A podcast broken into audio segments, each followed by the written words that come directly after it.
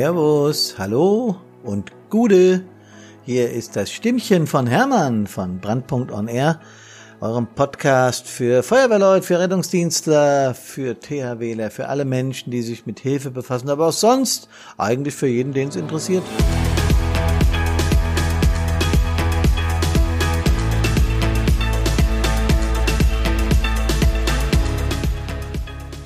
Ja, freut mich, dass ihr dabei seid und immer, wenn ich mit Menschen spreche, egal ob wir irgendwo einen Vortrag, einen Workshop halten oder sonst irgendwie mit Menschen ins Gespräch kommen, die mit diesen Themen zu tun haben, geht's eigentlich um Einsätze. Was hast du so erlebt? Was habe ich so erlebt?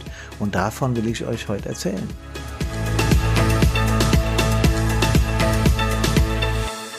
Meine fünf denkwürdigsten Einsätze ever so habe ich es überschrieben. Großbrände und anderes. Oder Großbrände und mehr. Ja, ich habe äh, einiges an Einsätzen erlebt. Gibt sicher Menschen, die haben noch viel, viel mehr erlebt, vor allen Dingen Berufsfeuerwehrleute, die ja täglich äh, mehrere Einsätze fahren. Aber für einen Ehrenamtlichen sind 10.000 Einsätze schon eine ganze Menge. Hm, da bin ich auch ein bisschen stolz drauf, das gebe ich ganz ehrlich zu. Ähm, vor allen Dingen bin ich froh und glücklich, dass mir nie ernsthaft etwas passiert ist. Also kein Schaden an Leib und manchmal etwas Schaden an Seele. Dafür gibt's uns ja, dafür gibt's ja Brandpunkt. Aber 10.000 Einsätze, die sagen, so viele. Ja, ich war über 40 Jahre aktiv und in meiner Stadt äh, hier so ein, also Bad Soden hat äh, 23.000 Einwohner roundabout und wir waren noch ein bisschen überörtlich tätig. Also wir hatten immer zwischen 300 und 600 Einsätzen im Jahr, je nachdem, ihr kennt das alle. Und ich habe immer mal so für mich ausgerechnet, dass ich an 200 etwa oder 250 in meiner Zeit als Stadtbrandinspektor waren es bestimmt ein paar mehr teilgenommen habe und so komme ich roundabout auf 10.000. Ob das jetzt 9.212 oder 10.412 sind, ist fürchterlich egal. Es geht auch gar nicht darum, damit zu protzen. Aber wenn ich so darüber nachdenke, was da alles gelaufen ist, darum geht's mir nämlich, da fallen mir dann nicht nur die größten und schwersten und emotional komplexesten Einsätze ein, über die werde ich auch nochmal berichten in einem äh, extra Podcast und die könnt ihr auch auf unserer Homepage und was weiß ich wo überall lesen oder auch mal untereinander erzählen. Ich finde es immer interessant, was hast du so für Einsätze gefahren, was habe ich so für Einsätze gefahren. Ähm, aber es gibt schon Einsätze, die bleiben total in Erinnerung. Die kriegst du nicht mehr aus deinem Kopf, weil irgendein Bild, irgendeine Emotion, irgendein ein, ein, ein Ding damit verbunden ist, an was du dich immer erinnern wirst. Und ähm, wenn ich mit meinen Kumpels hier aus, aus, aus meiner Feuerwehr rede oder auch hier die Jungs vom Rettungsdienst, vom, vom DRK oder vom ASB oder von den Johannitern, auch die haben genau im Prinzip die gleichen Einsätze wie ich, wenn sie in meinem Alter sind, vor äh, vor den Augen oder im Kopf. Und wenn du dann drüber redest, ich habe äh, heute meinen Nachfolger Nick angerufen, sag ich, Nick, welcher Einsatz ist dir am denkwürdigsten in Erinnerung geblieben? Und bam, kamen von den fünfen, die ich beschreibe, auch drei von ihm, die er genau mit mir erlebt hat. Ähm, wobei die ersten zwei, da war er noch Knips, da war er noch zu jung, die habe ich ohne ihn erlebt. Genau das ist es. So, meine Hitliste der fünf denkwürdigsten Einsätze, die will ich euch jetzt mal präsentieren. Das geht los ähm, ich bin äh, 78 aktiv geworden und ich habe 84 in unserer Nachbarstadt in Hofheim zwei Großbrände in ganz kurzem Abstand, da waren nur fünf Wochen dazwischen, die für mich eine, eine Reichweite, eine, eine Größe hatten, äh, wie ich sie bis dahin noch nicht kennengelernt habe. Und deswegen sind die mir so präsent und so in Erinnerung geblieben. Das eine war äh, im März 84 das Möbelhaus Ikea in Wallau. Ähm, sorry, wenn ich da etwas Schleichwerbung mache, aber ich glaube, Ikea kennt jeder. Und auch dieser Brand war damals in aller Munde. Die Medien haben äh, zahlreich äh, und, und dauerhaft über dieses Riesenereignis berichtet. Mir ist der Einsatz deshalb in Erinnerung geblieben, weil wir damals äh, irgendwann mal nachgefordert wurden, noch mit der Drehleiter. Da äh, hat die die, dieses Möbelhaus schon eine ganze Zeit lang gebrannt und wir mussten dann die ganze Nacht abwechselnd vom Korb aus, also wir hatten damals noch einen hängenden Körper an unserer alten Drehleiter, die Älteren werden sich erinnern, wir mussten da mit dem Wenderohr Wasser auf dieses brennende Möbelhaus abgeben. Das wäre ja nichts Besonderes und das gibt es eigentlich auch hm, ich will nicht sagen täglich, aber bei 10.000 Feuerwehreinsätzen am Tag in Deutschland wird es das irgendwo geben. Für mich als junger Feuerwehrmann war das echt Besondere. Ich habe von oben, äh, also von der Drehleiter, äh, äh bin dann äh, da, da hoch äh, gefahren mit dem Korb, also klar, und habe dann von oben übers Wenderower Wasser abgegeben auf dieses Brandinferno da unten. Die Hitze war zu spüren. Was für mich das Besondere war, ist, damals gab es ja äh, den vorbeugenden Brandschutz noch in etwas geringerer Form. Und ihr müsst euch das so vorstellen, dass dieses Möbelhaus, äh, Brandwände und Brandabschnitte und so, das äh, war alles noch äh, stiefmütterlich damals. Äh, zumindest ist es mir so in Erinnerung. Hoffentlich trete ich den Fachleuten jetzt nicht auf die Füße. Aber das Ding hat komplett gebrannt. Also von Anfang bis Ende, von rechts nach links, von Süd nach West, von Nord nach Ost, hat die Kiste volles Rohr gebrannt. Ich habe mich überhaupt gefragt, warum löschen wir denn da noch, ja? Aber natürlich wollten, hatten wir auch den Ehrgeiz, äh, den Brand zu löschen. Wir haben da irgendwann ausgekriegt. Aber ich weiß noch, dass wir die Nacht abwechselnd, immer so halbstundenweise, Drehleiter runter, anderer Mann rein oder zwei, zwei Männer, Drehleiter wieder hoch und wieder mit dem Wenderohr drauf. Ähm, Wahnsinn. Wahnsinn. Ähm, der zweite Brand ist dann fünf Wochen später passiert, wieder in der gleichen Stadt in Hofheim. Ähm, und da hat dann eine Holzhandlung gebrannt. Äh, Ramp und Mauer hieß die, die das war in Hofheim auch ein nächtliches Inferno. Wir sind da auch mit unserem mit unserem Tankdurchfahrzeug sind wir zu alarmiert worden. Und äh, da bot sich ein riesiges Inferno. Es war Karfreitag, das weiß ich noch genau. Ein schauriges Bild, einstürzende Balken. Da haben im äh, Firmengelände Kleintransporter, Lastwagenanhänger und anderes gestanden, eben ein richtiger Großbrand. Und dieser Einsatz ist mir genauso fünf Wochen nach Ikea in Erinnerung geblieben, weil der noch infernaler war. Dieses Holz, dieses Gepfeife, wenn Holz richtig brennt, kennt ihr wahrscheinlich, ja. Das war unglaublich, was da abgegangen ist und der ist mir total in Erinnerung geblieben. Den nächsten Einsatz haben mein Vertreter Nick Grummer, damals mein Vertreter, heute unser Stadtbrandinspektor und ich äh, in Bad Soden erlebt. Äh, es war im Jahr 2007.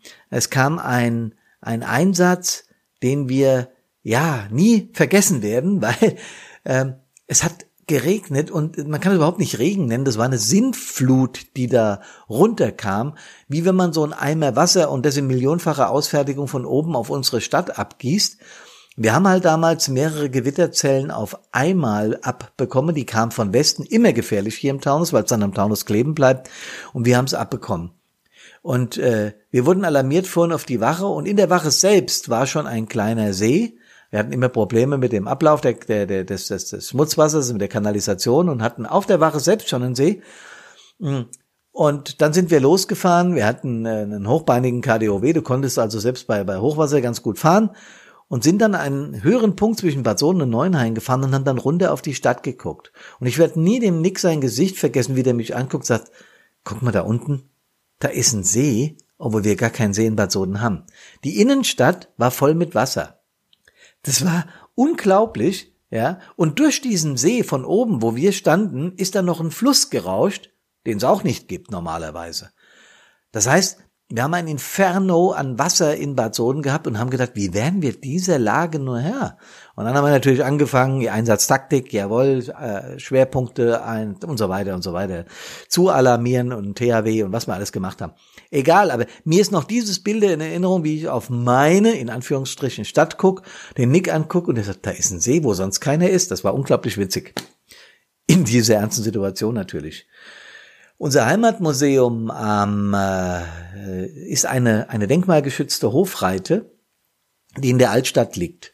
Äh, der dritte Einsatz, der mir immer in Erinnerung geblieben ist, weil das ein historisches Gebäude ist und das, dieses Gebäude mag jeder in Bad Soden. Da finden immer Musikveranstaltungen statt. Das steht unter Denkmalschutz, sagte ich bereits. Und äh, der Brand dieses äh, Museums war der Höhepunkt einer Brandserie. Und äh, wir waren damals stark beschäftigt, weil überall Mülltonnen gebrannt haben. Dann fingen Autos an zu brennen, dann fingen Gebäude an zu brennen und das war auch nicht mehr lustig. Ja, äh, Brandstiftung ist nie im Leben lustig, um Gottes Willen, ne, dass wir uns da falsch verstehen. Aber in diesem Fall habe ich gedacht, äh, der fängt jetzt, der oder die, wer es auch immer war, äh, fängt wirklich an zu spinnen, dass er jetzt hier Gebäude anzündet, weil es war erwiesenermaßen, die Brandursachenermittlung hat es ganz schnell rausgehabt, Brandstiftung, es wurde also Brandbeschleuniger genutzt. Und du hast ja auch als Feuerwehrchef immer so im Hinterkopf, hoffentlich war es kein Feuerwehrmann, dass wir nicht wieder gesagt bekommen, ja, typisch, ja, legen sich ihre Brände selbst, habt ihr alle schon mal gehört. Nein, es war keiner. Und der Täter wurde auch ein paar Wochen später oder ein paar Tage später sogar aufgrund der Ermittlungen gefasst und siehe da, es war Ruhe. Mir, sind, mir ist dieser Einsatz deshalb in Erinnerung geblieben, weil er der Höhepunkt einer, einer, einer Zündlerserie war und wir echt Angst hatten, dass das nicht aufhört in unserer Stadt. Ja, wir haben dann noch, ich habe noch zwei Verkehrsunfälle im Gepäck. Das, äh, der erste war äh, eine kerzengerade zweispurige Bundesstraße bei uns äh, die von, von, von Frankfurt kommend hoch in den Taunus führt. Ähm, die wird bei uns gerne als Rennstrecke und als, als Übungsstrecke, als Ausfahrstrecke für schnelle Autos genutzt. Das ist kein Scherz, das ist wirklich so gewesen. Mm, und da kann schon auch mal was schief gehen. Ging es auch. Ähm, mit 300 raste ein McLaren in die Leitplanke. Die Geschwindigkeit äh, stammt nicht meiner Fantasie. Äh, sondern wenn ihr diese Unfallstelle gesehen hättet, würdet ihr mir A glauben und B wurde das von der von der äh, von der zuständigen Kripo so bestätigt, dass in der Richtung die Geschwindigkeit des Fahrzeuges gewesen sein muss. Ähm, was da genau passiert ist, also er hat auf jeden Fall die Kontrolle verloren, ob dann Reifen geplatzt ist oder ob er die Kontrolle verloren hat, der Fahrer ist nicht klar, saßen zwei Mann in diesem Fahrzeug drin. Ähm, und wir ein McLaren, der mit 300 Kilometer in eine Leit Leitplanke reinrast, äh, im Prinzip fast darunter durchrast, ausschaut, das kann man sich in etwa vorstellen. Ähm, beide Menschen, die in diesem Fahrzeug saßen, haben den Unfall leider nicht überlebt. Und mir ist der Unfall deshalb in Erinnerung, das ist auch eine sehr emotionale Geschichte gewesen, weil wir über einen Kilometer verteilt die Brocken des Fahrzeuges aufsammeln mussten und nicht nur die des Fahrzeuges. Den Rest könnt ihr euch vorstellen. Die Nummer fünf bei mir und noch gar nicht so lange her, nämlich im März 2019, äh, hier auch in Bad Soden, unsere abschüssige Straße aus dem Taunus kommend Richtung Frankfurt, aber diesmal hier in der Stadt. Da auch, wo ich mit meinem Vertreter stand und das Hochwasser angeschaut habe, ähm, dort ist ein 30 Tonnen Kranwagen runter und äh, auch er hat die Kontrolle über das Fahrzeug verloren. Ob das nicht funktionierende Bremsen oder menschliches Versagen, dass er, dass es ihm schlecht wurde, schwindlig wurde, wurde oder sonst was, ich weiß es nicht. Ich weiß nur eins: Dieser 30 Tonnen Kranwagen ist in eine Hauswand auf dieser abschüssigen Straße reingebrettert. Ob der das jetzt bewusst so gesteuert hat oder nicht, ist nicht klar. Also mir zumindest nicht. Äh, vielleicht weiß die, die, die Unfallermittlung da mehr. Aber eins ist klar, wäre das Fahrzeug in die Innenstadt gerast, mit diesem Szenario, also unkontrolliert, 30 Tonnen schwerer Kranwagen und wäre in unsere Fußgängerzone oder irgendwo da in dem Bereich der, der Innenstadt, tja, das mag man sich gar nicht vorstellen. Der Mann hat übrigens schwer verletzt überlebt, Gott sei Dank. Ähm, und wenn er bewusst das Fahrzeug äh, rumgerissen hat, weil er gemerkt hat, die Bremsen versagen und äh, er das Fahrzeug nicht in die Innenstadt steuern wollte mit diesem mit diesem Manko, dann ist er für mich ein Held. Ist er übrigens auch so, weil äh, ich möchte nicht dabei gewesen sein, wenn ein so schweres Ungetüm sich selbstständig macht und dann außer Kontrolle gerät. Ja, meine Lieben, es gibt sicher noch ach, Tausende von Einsätzen oder sagen wir mal Hunderte von Einsätzen, die es verdient hätten, hier erwähnt zu werden. Aber dafür reicht die Zeit natürlich nicht aus. Ich habe einfach mal fünf rausgesucht, die mir spontan eingefallen sind, als ich heute früh drüber nachgedacht habe. Ich habe gedacht, echt, was für Einsätze, Hermann, sind dir nicht nur als Stadtbrandinspektor, so auch als normaler Feuerwehrmann in Erinnerung geblieben. Ja, da gibt's noch den ersten, wo ich unter PA rein bin. Mein Onkel, ein erfahrener Mensch, der auch mein Vorgänger als Stadtbrandinspektor war, hat mich damals am Kittel gehabt und hat mich mitgenommen. Er hat mich im Prinzip mitgezogen. So eine Angst hatte ich. Und es gäbe noch so viel zu erzählen, aber wie gesagt, vielleicht in einem der nächsten Folgen. Was ich mir wünschen würde, ist, dass ihr eine Mail schreibt und sagt, der Einsatz hat mich besonders berührt, Komma, weil und das dann kurz erzählt. Macht's per SMS, auf Facebook, auf Insta, wo ihr auch immer wollt. Ich würde dann in einem der nächsten Podcaste würde ich darüber berichten. Das fände ich echt spannend. Wäre cool. Vielen Dank schon mal vorab dafür. Und nächste Woche freue ich mich besonders, denn wir haben nächste Woche Menschen da, die sich Gedanken machen über eine Atemschutz-Notfallstaffel. Also ANS. Was das bedeutet, das würde ich dann mit denen gerne im Interview äh, nächsten Freitag hier klären. Freut euch darauf, denn das ist die physische Rettung von, von Menschen, die in, in, eine, in eine Misslage kommen, wobei Brandpunkt ja die emotionale Seite macht. Karina und ich sind gerade im Programmieren unseres E-Learning-Programms. Also, das wird nächste Woche spannend. Die Atemschutz-Notfallstaffel Hofheim und Langen sind bei uns. Ich freue mich darauf.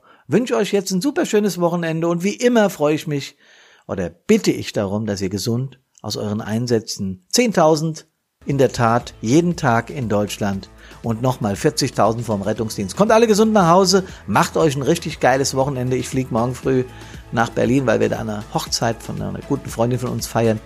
Wird lustig, freue mich da drauf. Und freue mich, euch nächste Woche wieder zu hören. Macht's gut, Servus und Gude.